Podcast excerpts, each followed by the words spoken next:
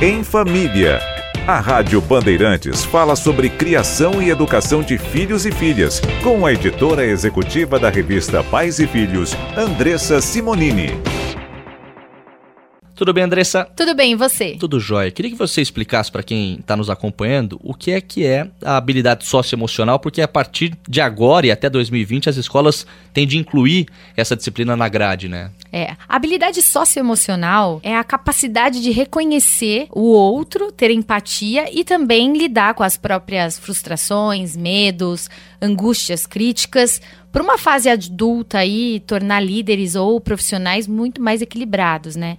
É uma geração, a nossa, que não teve muito isso, Sim. mas agora há uma preocupação. Então, até 2020, todas as escolas vão ter que incluir isso, porque mudou, né? É, no... Essas são as novas diretrizes da Base Nacional Comum Curricular, que é a BNCC.